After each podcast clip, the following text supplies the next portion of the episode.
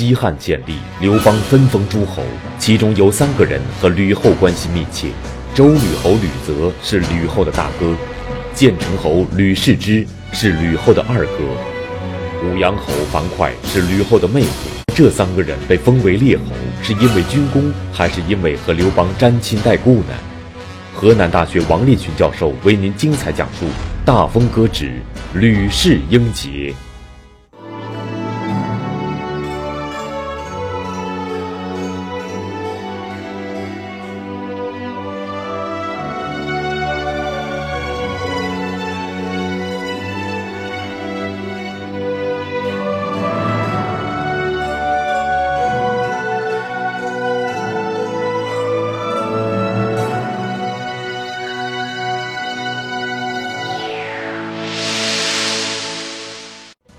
邦于高帝六年两次封侯，其中大部分人是因为军功，但有三个人身份特殊，他们是周吕侯吕泽，吕后的大哥；建成侯吕氏之，吕后的二哥；武阳侯樊哙，吕后的妹夫。而三人中最著名的就是勇闯鸿门宴的樊哙。樊哙自从刘邦起兵反秦后，就一直跟随刘邦东征西讨。那么他一生立了哪些功？他被封侯是实至名归，还是因为和刘邦有特殊关系呢？而吕后的两个哥哥又是因为什么被封侯的呢？河南大学王立群教授为您精彩讲述《大风歌之吕氏英杰》。刘邦在高帝六年的正月和十二月两次封侯，其中在正月封的侯中间。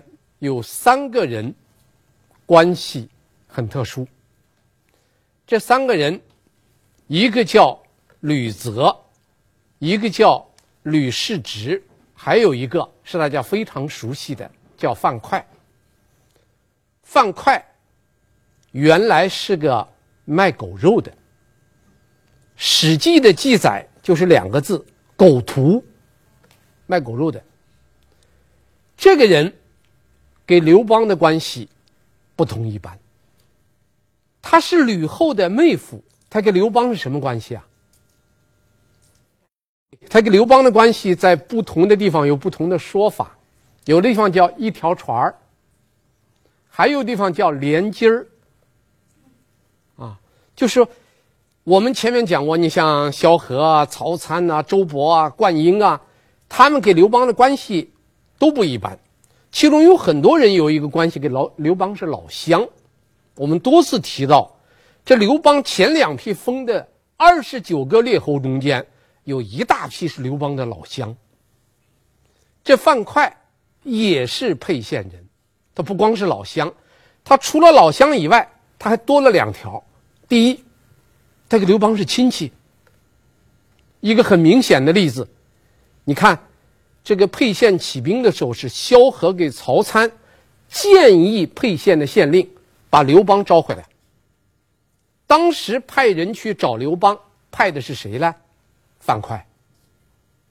派樊哙去找在芒砀山隐匿的刘邦。为什么派樊哙呢？至少有两条：第一，他知道刘邦在哪儿；第二。他去了，刘邦相信。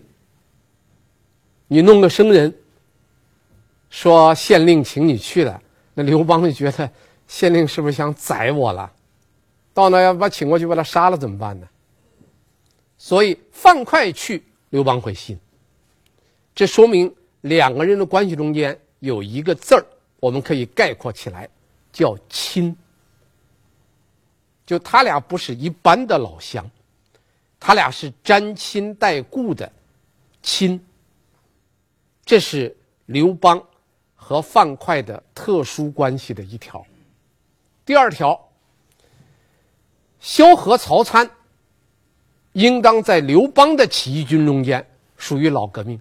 革命这个词在中国古代早就有，但是和今天的意义不一样。这个命指的是天命，古代的皇帝说怎么当皇帝呢？是老天让我当皇帝的天意，所以你看皇帝的诏书叫奉天承运，是天命。所以革命的革的这个命，革的是天命。所以古人说革命就是改朝换代，革原来那个皇帝的命，革天命的就改变天命了。所以我们今天还要可能用了好几次革命啊，是在这个意义上用的革命。萧何、曹参、周勃，呃，包括灌婴都是老革命，但这些人有一条，什么时候参加革命呢？沛县起兵。范哙比他们资格老，老在什么地方？当刘邦把那些刑徒放走的时候，他就在芒砀山匿隐下来了。当时在芒砀山匿隐下来的时候，范哙就跟着他了。待了一段时间，大概有一两年的时间，才有秦末大起义。所以范哙和他们相比较起来，比这批老革命资格还老，那叫老革命中的老革命。这叫故，故人的故。所以范哙跟刘邦的关系概括起来和别人不同的是两个字：一亲，二故，叫亲故。所以这个关系，他就跟刘邦非常特殊了。那么范哙在刘邦的一生中间立过很多功劳，他是跟着刘邦，从芒砀山开始跟着刘邦，到沛县起兵，一直打到关中，后来到汉中，又打败项羽，一直到刘邦称帝，那是跟着刘邦打了三大战役。第一，灭秦；第二，王楚把西楚霸王给灭了，第三，平叛，平定诸侯王的叛乱。所以范哙这个老革命算是参加了三大战役。那么范哙的功劳也很多，立了很多军功。《史记》的《范哙传》有记载，以后我们还会详细的给大家讲范哙的军功。我们今天要讲的不是这些东西。我们今天要讲的就是范哙在刘邦整个生涯中间，他做了三件事情，非常值得提。第一件事叫建刘秦宫，这指什么事情呢？就是刘邦打到咸阳，进到秦始皇的宫殿，一看见秦始皇的宫殿，房子特漂亮。而且里边的财宝特别多，还有那么多美女，所以刘邦当时就想在秦始皇那个、那个、那个床上睡一觉，啊，不想出来了。第一个劝他出来不能住，谁劝他呢？就这个狗毒范快。范刽按说是个卖狗肉的，没有多高的文化水准。但是，当刘邦想住在秦始皇的床上睡觉的时候，第一个阻止他的就是这个卖狗肉的。而且，范哙还说了两句话，这两句话《史记》没有，《汉书》没有，《资治通鉴》有，《资治通鉴》写了这么两句话：“沛公欲有天下也，将为富家翁也。”意思很简单，说你刘邦，说你沛公，你想要整个天下呢，你还想只想做一个富人呢？你要想要整个天下，你从秦始皇的席梦思床上撤下来，你不能住。你要想做个富人，那你请睡了，你得不了天下。这话很简单。这是宋人司马光在《资治通鉴》写的，这我们说明一点：为什么《史记》没有，《汉书》没有，《资治通鉴》有了？因为司马光写《资治通鉴》的时候，主要参考了当然《史记》《汉书》了。但是司马光在北宋初年，他看到的资料比我们今天的文献多得多，所以《资治通鉴》有些资料《史记》《汉书》没有，但是我们看《通鉴》，《通鉴》有记载。元代有一个。大学问家叫胡三省，这个人很有名，他的名字就是根据《论语》的“五日三省吾身”，取的名字叫胡三省。胡三省是个大学问家，他的有名是因为他给《资治通鉴》做了个注。我们今天看《资治通鉴》注释，就猿人胡三省的注。胡三省在做注的时候，就评价范哙阻止刘邦筑秦宫这件事儿。这胡三省很有眼光，他说范劵只是个卖狗肉的，他能够有这样的见解，那应当是范劵一生中间最大的一个功劳。我觉得有三条：第一，阻止腐败。刘邦要是当天晚上住在秦始皇的宫殿里开始，那他走的就是谁的路了？就是明代的李自成，就走那条路了，他就会迅速的腐败。范哙阻止刘邦这样做，让他退出来，驻军霸上。说这一点，我觉得很了不得。这是我觉得这是胡三省。高度评价范哙的第一个理由，第二个理由呢，叫留足后路。我们平时老百姓说话，有两个话，大家可以放到一块儿想一想。一句话叫世事难测，这社会上的事儿、人生的事儿，你很难预料会发生什么，这叫世事难测。还有一句话。叫谋事在人，成事在天。那既然你谋事了，你为什么不能够决定一定要成，能成呢？意料不到的因素太多了。所以说，谋事在人，成事在天。谋事跟成事的区别就在于，谋事是你的主观努力。成事还要受很多意想不到的因素的制约和影响，你想不到。刘邦当天晚上光看见，你像刘邦那一个作为一个小亭长，他哪见过秦始皇的床啊？谁能比过秦始皇的寝宫那么漂亮啊？不想走了，但是他没有想到后果严重。刘邦这是听了。劝谏退出来了，当然范哙的劝谏没有起大作用，就刘邦不听。后来是张良又烧了把火，这刘邦才出来。这出来帮了他一个大忙。两个月以后，项羽一进来要杀刘邦。这鸿门宴时我们讲过，刘邦怎么说呢？刘邦就说：“我来到秦宫，我不敢住，我还军霸上，以待大王。”你看，如果你住到宫殿里，你将来还有退路吗？你给项羽说话的时候，你还能说我退出来就是等，等您来吗？你连谎话你都说不成了。你说谎话得有个根据吧？根据就是我进去了，我没住，我搬出来了，那我等着你去住了。你要住进去了，你再骗项羽，那项羽还能听你的忽悠吗？忽悠不住了。这叫留足后路，范劵其实帮了他这个大忙，这都是想不到的事情。第三，争取民心。刘邦要是一进来就住在秦宫里边，躺到秦始皇的床上去了，那老百姓会怎么想？你看，这个人，给那个被灭掉的那个秦国的国君一个样，这叫天下乌鸦。你一退出来。好了，人家觉得这个人和住在那个屋里那个人已经划开界限了，他是两拨人不一样，把民心争取到了，这都是了不得的事件，这刘邦根本没有想到的事情，而范劵这么劝他，确实起到这个作用了。这个民心的问题啊，平时是看不出来的。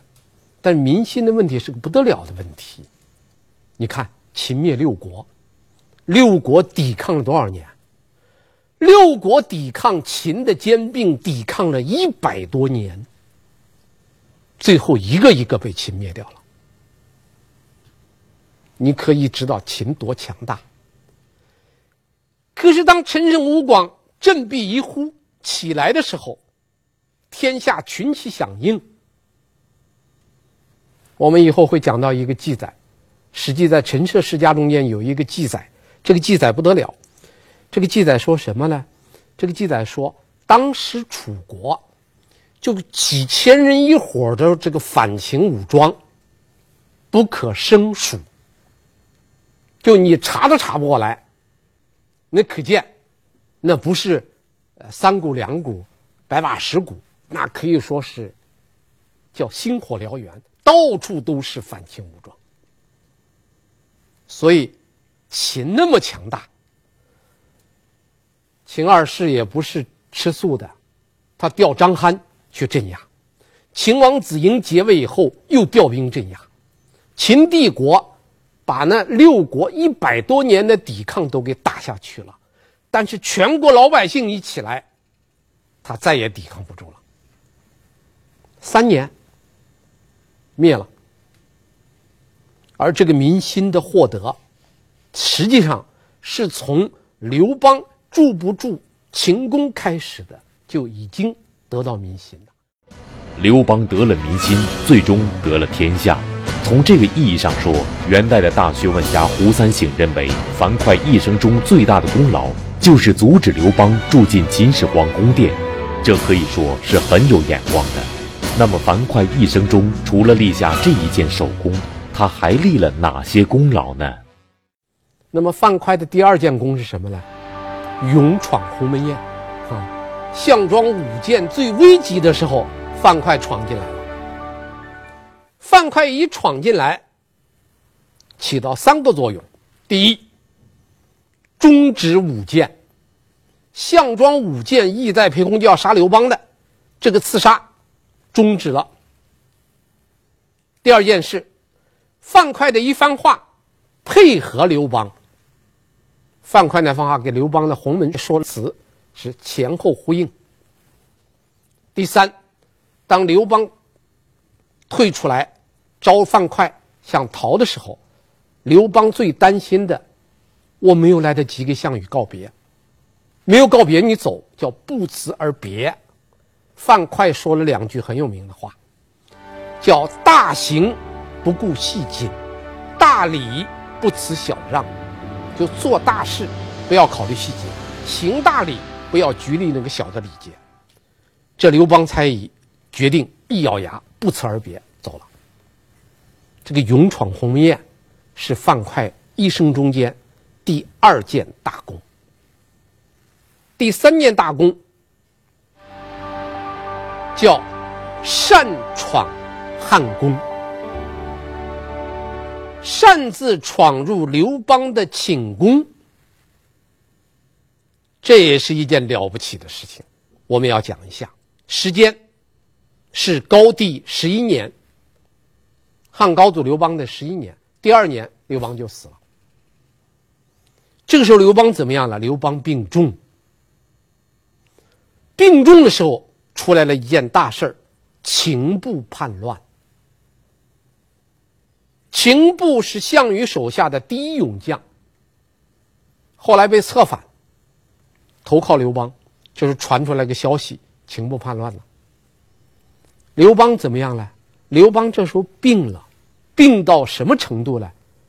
病到不想见人，不想听见人的声音。大家有有过这样的体验吗？没有，说明你们身体很好。啊，身体很好。刘邦是在临死前一年得了重病，在重病之中，病的不想见人，不想听见人的声音。专门下了一道诏书，大臣们一律不得入宫，不让任何人进去。这个时候情况非常紧急，一方面是秦部叛乱，另一方面是高祖病重，而且汉高祖刘邦不见群臣。史书的记载是，群臣将官等莫敢入。特意提到将官，我们上次讲过，将侯周勃，加上灌婴，这是刘邦手下最信任的功臣，十几天不敢进。想见刘邦，刘邦不见。刘邦下诏不敢见，这些人不敢进，因为刘邦专门有诏令啊，不见。就在这个时候，樊哙来了。《史记》的记载四个字：排塔直入。塔这个字呢，我们今天很少见，是个门，里边呢是个到达的达。这个字读踏，排塔直入。踏是什么呢？踏就是门。什么叫排塔直入了？门一推就进去了，这叫排塔直入，啊！当然我们现代汉语口语就是一推门进去了，用文言文来讲叫排塔直入。放快一推门进了，皇帝的诏书是不让进，他敢闯，为什么？第一，亲故。他跟刘邦是亲戚啊，连襟儿，所以他敢。第二，这是个武夫，不考虑那么多，闯进去了。他一进，大臣们蜂拥而入，进去了。到那儿一看，刘邦确实有病了，躺到那儿了。躺到哪儿了？刘邦的头枕着一个宦官在睡觉。当然，这个宦官。有些人说，就是刘邦的男宠。嗯，我们不好推测啊，因为史书记载就这么简单。我们讲其他的，是不是刘邦的男宠，我们姑且不论。这个樊哙当时就给刘邦说了一番话，樊哙流着眼泪说：“说当年你在沛县起兵，领着我们打天下的时候，多么威武雄壮啊！”现在你竟然躺在一个宦官的身上睡觉，不见我们，而且是外面发生了叛乱，你显得多么软弱啊。我们这些人和你一块打天下，你不和我们在一起，却和一个宦官在一起，你都忘了秦始皇那个朝代出了一个赵高了吗？你看这樊哙，狗徒啊，能说这个话，还是挺有水平的。照樊哙的原话是：“独不见赵高之事乎？”这番话说完，我们看刘邦，《史记》记载五个字：“高帝笑而起。”刘邦。大笑一阵，起来了，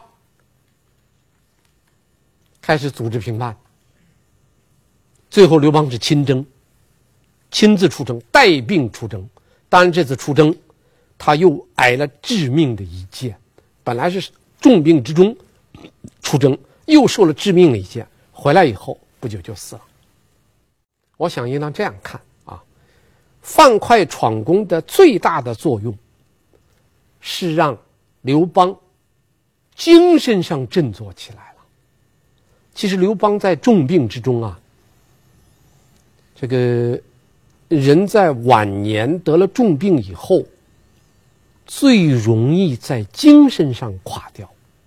就人这个时候还没有到死亡的阶段，但是在重病之中，他很容易在精神上垮掉。樊哙的闯功。和这个大臣们所起的这个作用，就是重新把刘邦的勇气给点燃起来了。说当年那种我们打天下的时候多么雄壮威武啊！你看你现在这个样子，这就把刘邦那个劲儿给鼓起来了。他不是刘邦这次亲征的最重要的这个原因，他至少也是起了一个鼓舞他的干劲儿的作用。那么，什么原因最后让刘邦决定亲自出征了？还有一个原因，吕后起作用了。吕后做了不少工作，樊哙是把他的精神振作起来了，吕后是一个劲儿的向他哭。刘邦不想亲征，第一，他老了；第二，他病了。他想让谁去呢？他想让他的儿子去。汉惠帝刘盈去。一开始这件事儿，吕后没有反应过来，叫儿子去就儿子去呗，得到一个带兵锻炼的机会，不挺好吗？他老子眼看病重了，早晚要接班，先操练操练是吧？先担任个这个大将，领领兵。回来再结完不挺好吗？这吕后没有想太多，但是有人给吕后做了分析。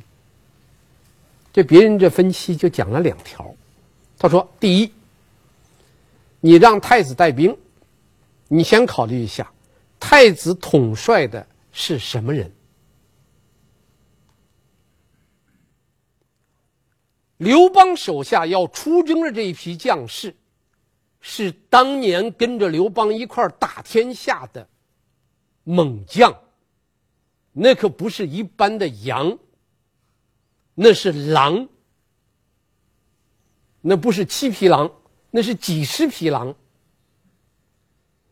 这帮人谁能驾驭住啊？刘邦能驾驭住。换了刘邦他儿来一个太子，想驾驭这一班。勇将非常困难，他听你的不听啊？这军队之中有一条非常重要，自古以来的军队，军队的将领，特别是军队的高级将领，他们都特别重视你有没有资历，你打过仗没有？老子是流血打仗打出来的，你一个小娃娃，你来指挥我们？你说他不是皇帝啊，他是太子啊，他这个资历不够，他跟刘邦不一样。刘邦是带兵打下的江山，这这都是手下的将领，他听刘邦的。换了太子，听不听？这是个问题。这是第一。第二，你看看你要打谁？打的是谁呀？秦布。秦布是谁呀？秦布是项羽手下的第一悍将，知道巨鹿之战吗？巨鹿之战第一个带兵过河的是秦布，带了两万。他打了个小胜仗，项羽才破釜沉舟带兵过去了。秦布在项羽集团中间就是最能够打仗的人。一个太子从来没有带过兵。我们知道，刘盈，这个汉惠帝刘盈死的时候二十多岁。这个时候的刘盈的年龄还很小，一个小伙子领着一群老将去打一个悍将，这仗不好打。打赢了，该赢；打败了，麻烦大了。刘邦正想换太子了，你要打了败仗回来了，那不正好？借势，既然如此无能，换了吧。有人把这个厉害讲给太子他娘听了，太子没明白，他娘可聪明。他娘是吕后，吕后明白了，吕后知道这次出兵打仗非同小可。它关系到太子之位能不能保，而太子之位又直接关系到吕后的地位能不能保。万一打了败仗，刘邦一生气，把太子一拿掉，换上赵王刘如意，再一传位，那个戚夫人成皇太后了，那以后麻烦大了。所以吕后明白这件事儿，非同小可。所以吕后就下定决心，绝不能让儿子出兵，一定得让他爹去。他爹不是病了吗？病了也不中，病了也得去。所以最后把刘邦鼓到了前方去的，不是樊哙，啊，不是樊哙，是刘邦他老婆，他老婆有本事，啊，老婆算是给刘邦送上前线了，送父参军呐。所以刘邦这一去，受了一个致命的箭伤，回来就不行了。那刘邦这次亲征起关键性作用的是吕后的作用，但是不可否认，范哙发挥作用了。范哙一个排闥直入，把刘邦的勇气给鼓舞起来了。范哙实际上是个功臣，但是在人们的眼中间，范哙是吕后一党，他属于吕党。所以范劵这一点呢，很麻烦。他是功臣，但他永远洗刷不掉吕党的嫌疑，就因为他的老婆是吕后的亲妹妹。吕后就这姐妹两个人，吕后有两个哥哥，一个妹妹。所以范快就这一点沾上麻烦了。不过这个范快呢，也有一点好处，范快死得早，在汉惠帝六年的时候死了。他死后九年，吕后才死，然后吕后这一族人全部被灭族。到灭族的时候，范哙的老婆被杀，范哙的儿子被杀。那要范哙活着呢？范哙会不会被杀？历史不好假设，啊，历史不好假设。但是你想想，就是范劵不被杀，范劵那时候也得气死，老婆被杀，儿子被杀。你说他作为一个功臣，他不窝囊吗？就因为娶了这么个老婆，然后老婆也死了，儿子也死了。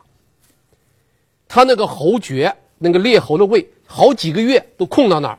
等到汉文帝继位以后，汉文帝觉得这个范哙还是个功臣，又找了范哙的一个庶子，不是。嫡子找了个庶子顶上去，才结了他这个列侯之位。所以他也吃了这个亏了，啊，吃了这个吕后这一档亏了。所以范哙在某种程度上，范哙怎么了？范哙按照我们今天一个网络俗语叫被外戚。他不是外戚，他是被外戚。啊，但是没有办法。但是他也确实沾了外戚的光了，沾外戚什么光了？吕后执政的时候，范哙的职务是上将军，那上将军不是一般人能够做的。那个时候你看，周勃也在，灌婴也在，唯独范哙做了上将军，占了什么便宜啊？吕后掌权了嘛？吕后让他的妹夫做上将军，还是沾点光的。他这个人虽然是被外戚了，但是还是沾着吕吕氏的光了，啊，所以这个人呢，应当说是个功臣，但是这个人确实带还有洗刷不掉的外戚色彩，就这么一个人，啊，在吕后这一这一支中间，他也是个重要成员，所以在除诸吕的时候，他老婆被杀，他儿子被杀。那吕后的两个哥哥呢？两个哥哥都是立有战功。史书记载，刘邦在彭城打了败仗以后，当时的情况非常惨，惨到什么程度？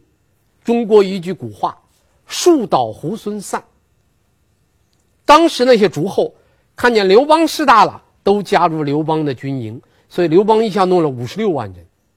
彭城一打败，好多人都逃了，又从刘邦那儿投奔项羽了。刘邦那个时候没有办法，跑到下邑，就今天的鹿邑县，去找一个人。这个人是谁呢？就是吕后的大哥吕泽。找到吕泽，在吕泽那个地方暂时歇一歇脚，然后在吕泽那个地方，刘邦做了两件事。第一。